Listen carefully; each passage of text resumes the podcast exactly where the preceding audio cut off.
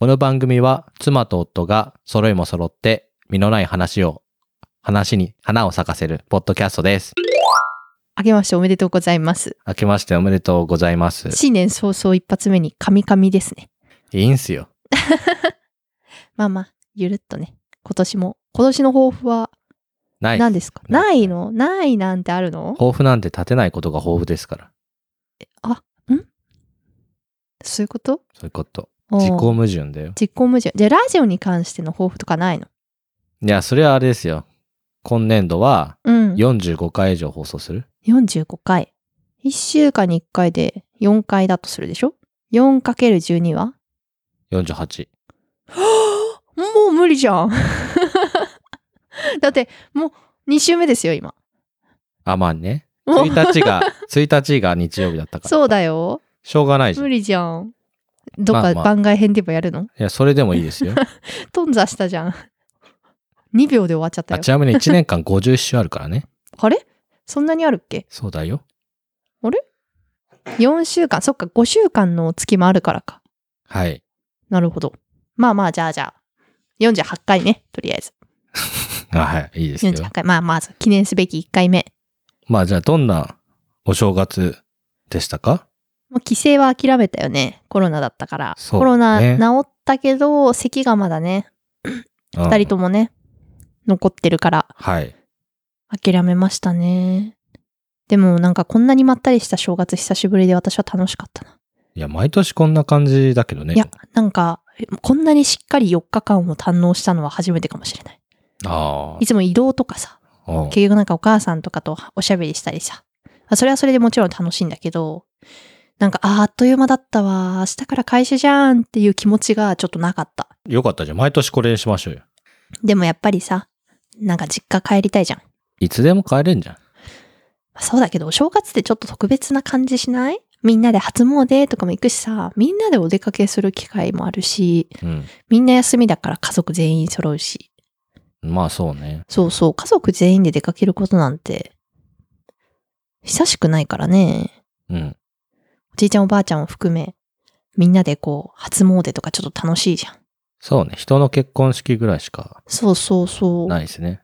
やっぱ一年に一回、まあ、実家ないし、祖父母の家に帰るっていうのは素晴らしいことだなと。今話してて、ちょっと思った。成長したね。なんかだから、あれよ。あの、旅行支援があるからさ、うん。ホテル代が高くてさ、そうなんだよね。で、年末年始はさ、ホテル代が安くならずそのままの値段だからさ、うん。倍くらいするわけ、去年と比べて。うんうん。去年は普通にさ、7000円くらいだったのがさ、S に1万4000円とか2万円くらいになるからさ、うん。そこまでして帰んなくていいかなってちょっと思うんだよね。そうだよね。かといってなんか、高速バスとか使ったら、ちょっと体力的にね、もう、まあ、そあことま時で間しがもったいないなってそう思うようになってきてしまった。大人だ。 なのでやめましたね。うん。まあでも、おでん、美味しかったよ。うちはおせちじゃなくて、山ほどおでんを作り、そう、すき焼きを食べ、山ほど刺身を食べて、ね、美味しかった。もう豪勢だったね。まあ、あれですね。結果的に言うとちょい多めくらいでしたね。多かった。 なんか本当に家から出なかったから、だってそれを狙って買い物しましたから。うん。なんかもっと初、それこそ初詣とか、外に出ればね。うち毎年ね、スケートやるんだよ。うん1日、2日かなおばあちゃん家行った時に、スケートリンクみんなで行ってスケート滑るんだけど、で運動してたら、あの量全然余裕だったと思うんだけど、家でさ、ドラマをさ、うん。一挙放送してさ、ネットフリとかでなんだっけアンナチュラル。あ、そうそう。あ面白かった。解剖さ法医れたい。学士。そ解 解剖され、なんでこの距離でえって言われるのう。解剖したいって聞こえた。されたいいや、された。あ、まあ、不自然死、そうね。まあまあ、なんかさ、解剖されたい。しなくてもいいかな。だってそれ私知らないじゃん。死んじゃってるかうら。ん。でも、第三の死体を 解剖してほしいかもしれない。なんでえ、ちょっと見てみたいよね。あ、まあ見れないんだろうけど。そうね。そうだから、自分の、あ、死んだらね、もし、あなたが死んだら解剖してほしいかもしれない。けど見ないでしょまあ、見れないんじゃないのあれ。立ち会いとかないでしょ。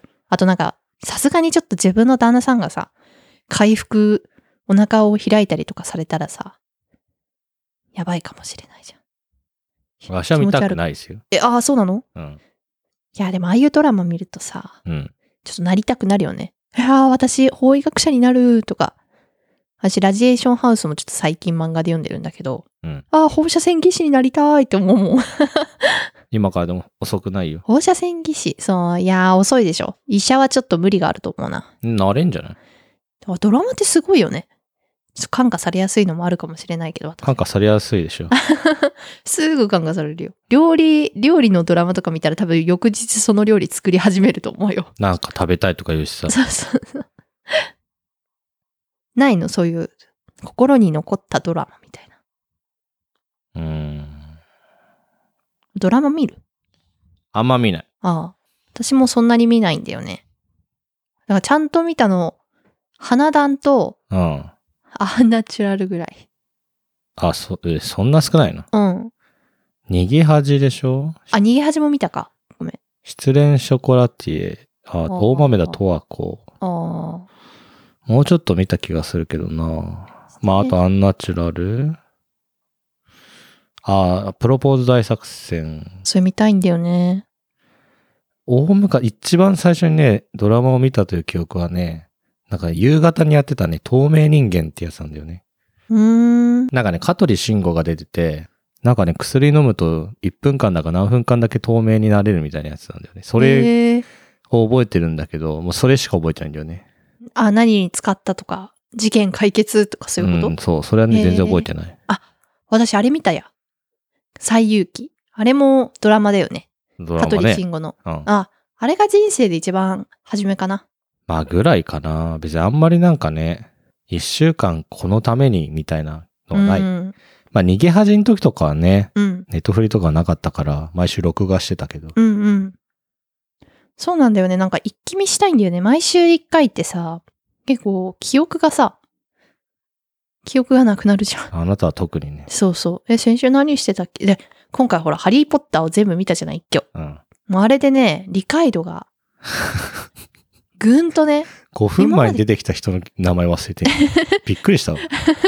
あ今までこう短編短編でね、金曜ロードショーとかでさ、見てたじゃん。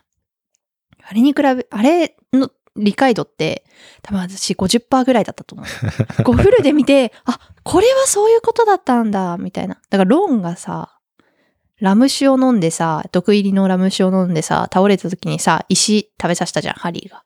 解毒薬。ラム酒じゃないよ。ラム、蜂蜜入りラム酒だよ。蜂蜜酒ね。蜂蜜酒。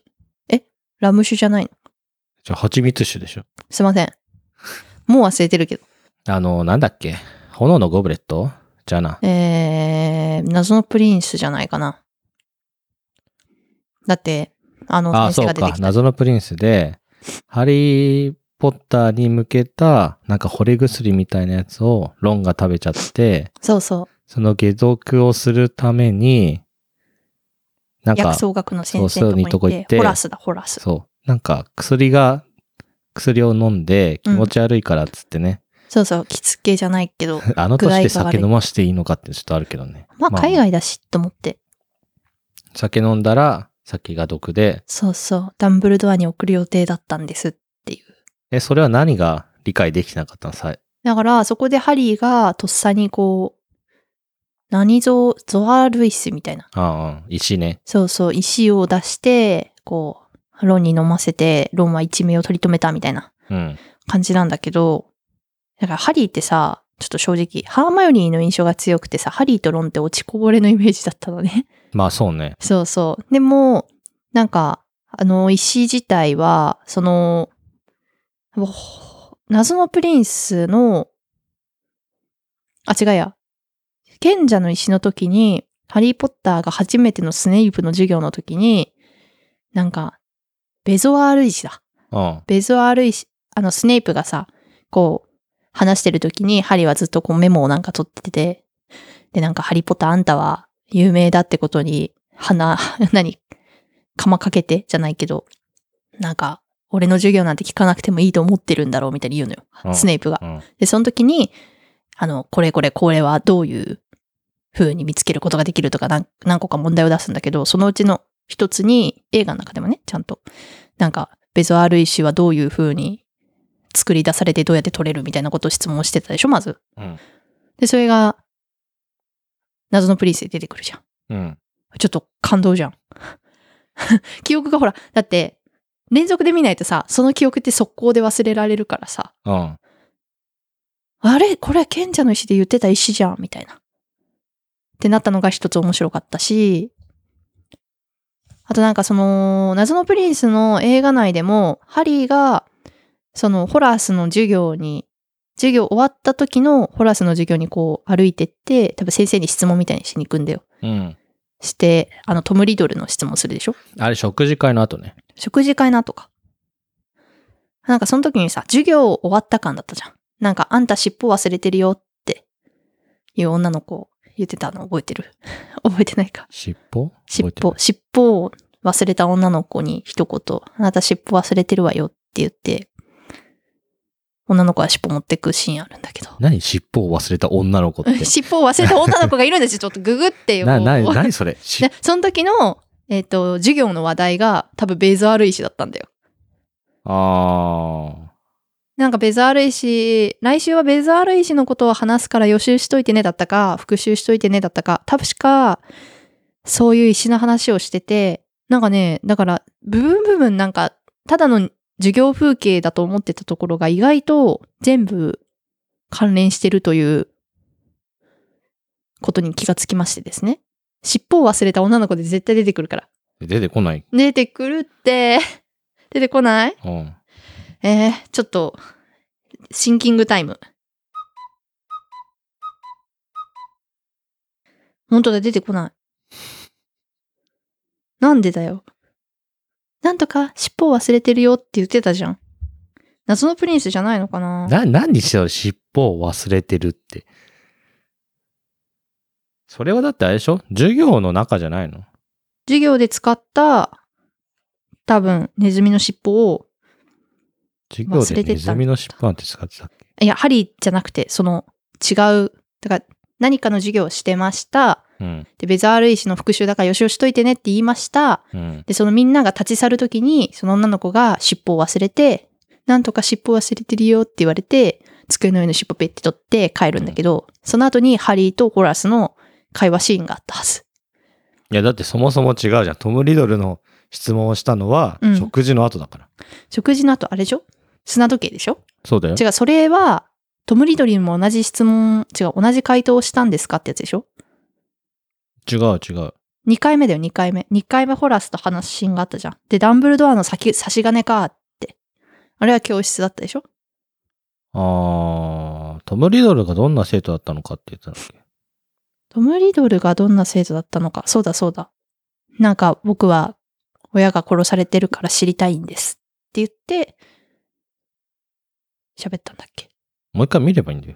もう一回見るうんいや、ちょっとその、あ、そうだね。ネズミの尻尾の女の子をとにかく特定しないと。い意味がわかんない。いやいや、いるんだって、ネズミだかなんかの尻尾尻尾を忘れた女の子がよういるんだよう。まあけど、あれだよね、金曜ロードショーで見てるとさ、カットされてるシーンとかがあるからさ、とか。そうそう。だって、賢者の石なんてさ、もう今から20年以上、20年くらい前の映画だからさ、うん。結局もう古典になりつつあるわけよね。うんうん。だから覚えてないのがあるしさ、あ、そういえば、蛇と喋ってたなとかさ、うん。秘密の部屋のシーンこんなんだったなとかさ、そうそうそね、あの、バジリスクのね、なんか牙の毒ってさ、そんなにずっと持つもんかね。う。 ね。あれね。身はないのにさ、牙の毒だけずっとあるのも変な話というかさ、うーん。そうね。私もそれはちょっと思った。あの白骨化したさ、せめてさ、身がもこ残っているんや、だけそど。うそうそうそうそだっう。てハリーが2年生の時でさ、最後の7年生の時でしょでも5年経ってたらそりゃ白骨化するよねと思う。ああ、するのかないや、しない気がするけどね。燃やし、まあでもトイレの排水管だし、微生物いっぱいいそうだし。うん、てかずっとなんか口が開いたままでさ、こういたじゃん。うん。あれもなんか、そうかってちょっと、確かに。本、やっぱ原作ちょっと読んでみたいよね、本。そうね。もっと細かいとこ書かれてるらしいからね。いや、それはそうでしょ。だロンの兄弟の物語とか見たくない全然知らないもんだって。うん。一番上のお兄ちゃんが最後に出てきたからさ、ね覚えてるけどさ、うん。 2番目と3番目ってさ、うん。最初の方に出てきてさ、うん。まあ、てか、誰が誰だかあんまわかんないじゃん。そうだよね。映画のやっぱ最後2回ぐらいはさ、人がたくさん出てくるじゃん。不死鳥の騎士団あたりからちょっと人がいっぱい出てきててさ。か、味方もわからなけれうば、ん。敵もわからない。そうそうそう。マジでわかんないし。そううでも投資で見ると、あ、だからあの、ロンの結婚式したでしょロンっていうか、えっ、と、ウィーズリー家で結婚式してたけど、そのお兄ちゃんと相手だったじゃん。ん。その女の人がいて、今までは、ああ、なんか結婚するんだ、ふーんぐらいしか思ってなかったけど、その相手の女の子が、炎のゴブレットのあ、そうね。代表の女の子だったっていうのも、えフラーじゃんってなるじゃん。 いや、そうそう。そう。だからね、ちょっとね、連続して見るってのは素晴らしいよ。まあ、俺はね、あの、うん炎のゴブレット見てないから、そうだっけあなたが見てたじゃん。お正月に勝手に。え一緒に見たでしょ見てない。えー 私は仕事をしててあなたが見てたじゃん、ここで。あ、そうだ。ごめんね。だから、あ、一緒フに見ればよかラ、ったそうなんだって思って。すみませんでした。悪いと思ってます。嘘 だ。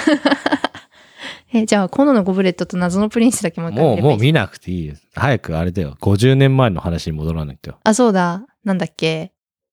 ウウィンゼンバルトじゃなくて、グリリンデンバルト。トね。あれもね、本作で一応、名前だけは出てきてるもんね。そう、最後にね。そうそう。あれんなもん急に出されてもわかんなくないそう。あの写真、グリンデンバルトだったわっていうあのハーマヨリーのそうセリフね。誰やねん、お前ってなる。ね。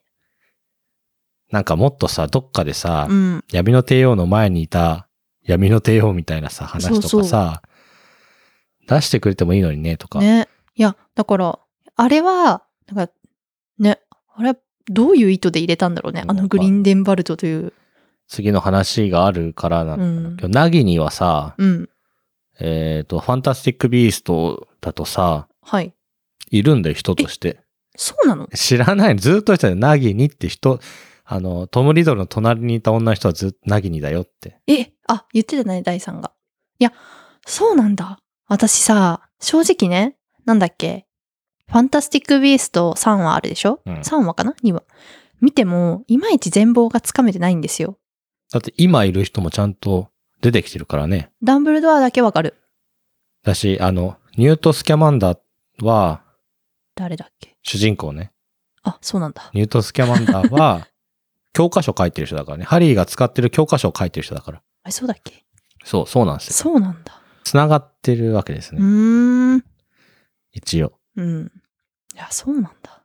いや、全然ね、正直ファンタスティック・ビーストの楽しみはあの、モグラみたいな生き物だったり、うん七節みたいな生き物だったりを見るためだけにあ見てたわけですよ。もっと正直、ハリーが出てくるとは思わなかったけど、こいや出てこないけどね。う、わかりやすく関わってくるのかなと思ってたんだけど、多分ハリーポッターをそんなに理解してない中であれを見ちゃったから、なんかこう、ハリーポッターほど心に響かなかったというか。ハリー・ポッターの映画を見ながらうん、横でググって、うん辞書を出して、解説を読むのが楽しい。あの辞書はさ、本を元に作られた辞書なの。辞書っていうか原グ作グってるだけだから。あ、そうそう。えっ、と、情多報分、多分としてそうそうそだう。から映画に出てない情報も載ってるわけでしょうんうんうん。いや、まあ、調べられないけどね、そしたうらん。映画に出てないから。敵の名前とかさ、あの、魔法省を乗っ取られたじゃん。はいはい。その時に追いかけてきた人の名前を見ると、交番ヤクスリーっていうへえデスイータ交番、薬スリー。いつ出てきたんだろうなんかえポットでだなー。っいてや、思ポったッけトど。で、ポットで。あ、やっぱポットでないのやか。ポットでに見えるけどね。うん。だから、バックグラウンドとしては純血の名家なわけよ。へえ、そうなんだ。聖28一族のヤクスリー家の出身。うーん。聖28一族っていうのは純血を守ってる一族のことね。あ、シリウスのとこもだよね。ブラック家ね、とそか。うそう、ブラック系。ビーズリー家もそうなんだけど、ビズリ系ってすごいじゃん。28しかないんでしょまあ、だからよくわかんないよね、その辺もね。ねけど一応天文台の争いに参戦してるんだって。天文台うん。あの、ダンブルドアが死んだ時のやつ。ああ、あ、でもなんか言ってたよね。そうなんか、あのーハリーがさ、だから、ロンの腕がばらけた時にさ、うんあのーダンブルドア先生が殺された時に、あいつも一緒に立ってあたそっうそうそうて言ってて、そうそあそうなんだ、ふーんと思ったんだけど、なるほどね。あ、じゃあ、ポットでじゃないんだ、一応。ポッポッポットでう。ぐらいまあなけ。 ど、ポットでには見えるよ。そうね。ダンブルドア先生が殺されるシーンもそうだけどさ、結構暗いじゃん。ハリー・ポッターの暗いシーンってさ、誰が誰だかわかそらうんし。そうそう、顔見えないよね。うん。だからマルフォイは、髪白くしたの正解だと思うんだよ ね。そうね。うんわかりやすいわ。かりやすい。あと私、ダンブルドアじゃないや。ボルデモートよりも、アンブリッジの方が、マジ闇の帝王だと思うんだけど。あそうねう。んあ。いつはろくな女じゃねえから。ろくな女じゃないよね。アンブリッジ。ほん不死鳥の騎士団が一番、あの、ムカムカした。あそうね。腹立つなにもう本当にって。で、あそこだけで出てきてたと思ってたら忘れてたけどさ、死の秘宝でも出てくんだね。あ、そうね。びっくりだよね。何やつって感じ。そうそう。だから敵も味方もさ、うん。誰だか誰だかわからんしさ、うん。バックグラウンド知らないしさ。うん。だってその後の話でさ、うん。あの味方のさ、なんかアフリカ人っぽい人いたじゃん。あ、いた。あの人だって魔法大臣になってるからね。え、そうなのそなんか見たことあるう。ない。ない よね。あの強そうなキャラがいたらわかる。いや、そうそう。うーん。とかなん不死鳥の騎士団ね。がいまいちなんだかよくわかってないしね。そうね。なん、どれ、誰が立ち上げて、どう、どういう意図で、まあ、そういう組織、対デスイーターっていうのはわかるんだけど、対ボルデモートみたいなね。なんかいまいち、あの、ロンの結婚式をやってた家もさ、ロンじゃない、ビールね。あ、ビルか。ウィーズリーの結婚式をやってたところも、あれなんかさ、いくつかのこう、保護魔法に囲まれてて、うんで、スネイプもさ、あそこに逃げ逃げ込まれたら、ハリー・ポッターを仕留めることはできませんって言うから、みんなあれでしょハリーの家から、ハリーが飛び出した時に攻撃を仕掛けてきたわあけれじゃよん。くわかんないザルだったよね。ざ わ、ざるなんかね、急にさ、襲われてさ、うん。なんか途中逃げた男の人いたじゃん。あのー、マッドアイと一緒にさ、逃げてさ、マッドアイ死んじゃったみたいなさ、ダンジャンボーンみたいな。そう、あ六の文字のお、あの男何とかさ、そうそうそうそう。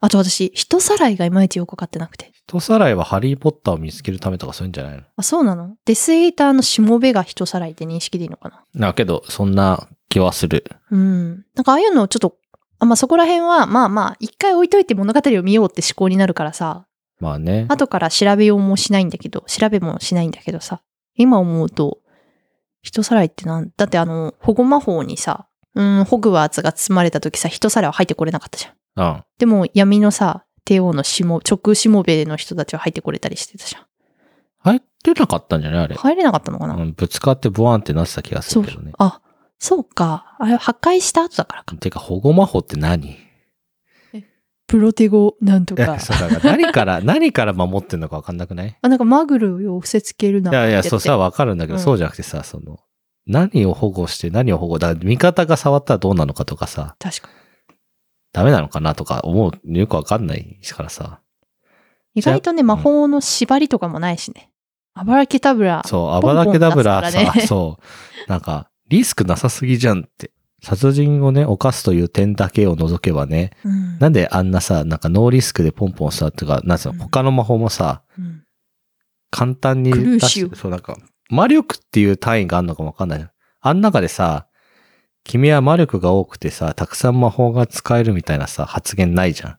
そうだね。あとマリオ難易度何ってなるじゃん、その。うんうん。だって、アバダケダブラを唱えるのとさ、なんかもっと長い、エクスペリアームスとかさう、んあとなんだっけ、フィンガーディアムレビオーサーとかの方が長いしさ、うん。何なんだろうね。うーん、確かに。その説明ってあるのかな原作だと。わかんない。わかんないだって、ハーマヨニー超絶優秀じゃん。うん。だって、覚えてれば使えちゃうからさ。けど、栄唱簡単じゃないうん。でも途中から詠唱しなくなるしね。うん。あれな、あれなんなのあと、ずーさんさ、シュワインシュワインってハリーと さ、ボルデモートがさ、うん。出し合ってる魔法あんじゃん。あうんの、レーザービームみたいなやつ。うんあれ何赤いやつはあれだよ。あの、杖取るやつだよ。えエクスペリアームスって言ってんのそうそうそうで相手はなんて言ってんの相手は油キタブラだでよ。エクスペリアームス対アバダケダブラでビーってやって。 そうそうそう。だって、あれじゃん、なんか杖がさ、節とこうん。とこ節とこにはね。とこ庭。もう節のイメージが強すぎて。うん。の杖をさ、弾き飛ばした時にさ、弾き飛ばしたじゃん。うん。だから、多分エクスペリアムスなんだよ。エクスペリアムスの庭とこだったわ庭とこ、え、なんて言った今。 とこには。とこ庭。そうそう。でエクスペリアムスなんで。なんでボルデモート最後粉々になったんだろうね。死んだんすよ。なぜあばらけダブラだったんじゃないいやいや、そんなバカな。私、あばらけダブラの時は、ちゃんとみんな緑色の光にしてるって思ってるんですよ、映画上。じゃクルーシオとうん。貼り付けは貼り付けはだってさ、あの、ビヨビヨないから。予備よ。えクルーシオンとき、クルーシオって一回やられたじゃん、ハリーが。ボルデモートがさ、炎のゴブレットの最後に、ああ、あの、見てないけど。あ、あそ うそう。あれ、クルーシ、あの、知っハてるリよーがうんクルーシオっつって、ほらほらって言って、なんか、墓石の死神みたいなのにガシャコーンってやられるんだけど、うん。あの時は、あの、あばらけたぶらみたいに、ビヨビヨが出てなかったの。うん。で、あと、あれじゃん。炎のゴブレットの時に、杖のさ、マッドアイが、うん。えっ、と、闇の魔法3つあるよ。1個はアバラケタブラで、もう1個はクルーシオで、もう1個は、なんだ貼り付け貼り付けわかんな貼い。り付けがクルーシオ。あ、服従か。インペリオか。あ、インペリオか。はいはい。服従の呪文を、なんか虫で、雲かな本当だ。いアバラケダブラは緑色の光線が特徴だって。ほら反対呪文はもちろん対処法もないって何なんだー、よ。反対呪文ってなんだ反対呪文ってのがあるんじゃないへえ、だから、あれなんだね。こう、弾くしかないんだね。なんかよくみんながさ、いつの間にいやか弾体きも得しないんじゃないでも、いつの間にか体得、あ、だから、同じ魔法で打ち消すしかないってことわかんない。なんか結構さ、みんな、シュン、シュンっつって弾いてたじゃん。そうね。あと、ロンママがね、あれだよ。ベラトリックスにね、だから、そうそうね。あれ、石にして破壊したよね。最後はね、でも途中緑色飛ばしてたから、はい、ロンママはね、アブラケタブラ使いまくりだった。まあそうね。許されざる呪文だって。服従の呪文、貼り付けの呪文、死の呪いの3つの呪文を総称し総称して、許されざる呪文と呼ぶ。でもそれ理性だけだから、使わないの は。これらの呪文は、1717年に人間に対して使用することが禁じられており、うん。仮に人間に対して使用した場合は、アズカバンにて終身刑を受けるに値するだってう。ん。えーとですね、インペリオはですね、服従の呪文はですね、あ操られているか否かを見分けるのが難しく、ああ、そうだ。そう、デスイーターの中には服従の呪文で操られていたと言って、まあ、奉仕を欺き、まあ、罪から逃れた者がいると。うんうん。えーそれも言ってた、マットアイが。クルーシオはね、呪文の効果を長く持続させるためには苦しみようと本気で思い、かつ苦痛を与えることを楽しむ必要があるんだって。へえリスクではないけど、条件があるのね。えっとね、アダバアバダケダブラは、うん。縦の呪文も通用せず防御不可能という特徴がある。やばい。この呪文を防ぐ方法は避けるか、命を犠牲にして愛する者を守る犠牲の印のみである。異性犠牲。あ、犠牲。え、地を蹴るしかないってことうん。チートじゃん。チートだよ。チートだね。うん。せめてさ、ドラクエみたいにさ、50%の確率で死ぬとかだったらね、まあそうね。いいけど。彫像やデスクなどに命中した場合にも、破壊や炎上といった形で損傷を与える。それ何情報なの本。ウィキペディア。ウィキペディア。素晴らしいね。映画版では武装解除呪文で防ぐことができ、防御不不能の特性が失われている。だって。じゃあ、本はもっと厳しい世界なのね。そうね。やっぱ本読もっか。買おうよ。いや、買いなさいよ。ハリーポッターの、え、文庫にする文庫じゃないのになんすでる何でもいいけど。私文庫じゃないのがいいな、ハリーポッターは。かっこいいじゃん。えー、こうやってハマってくんですね。魔法の世界に。大変だ。いいな、私魔法使いたい。ということで、はい。今年も頑張っていきましょうか。はい。次回もお楽しみに。みんな、絶対聞いてくれよな。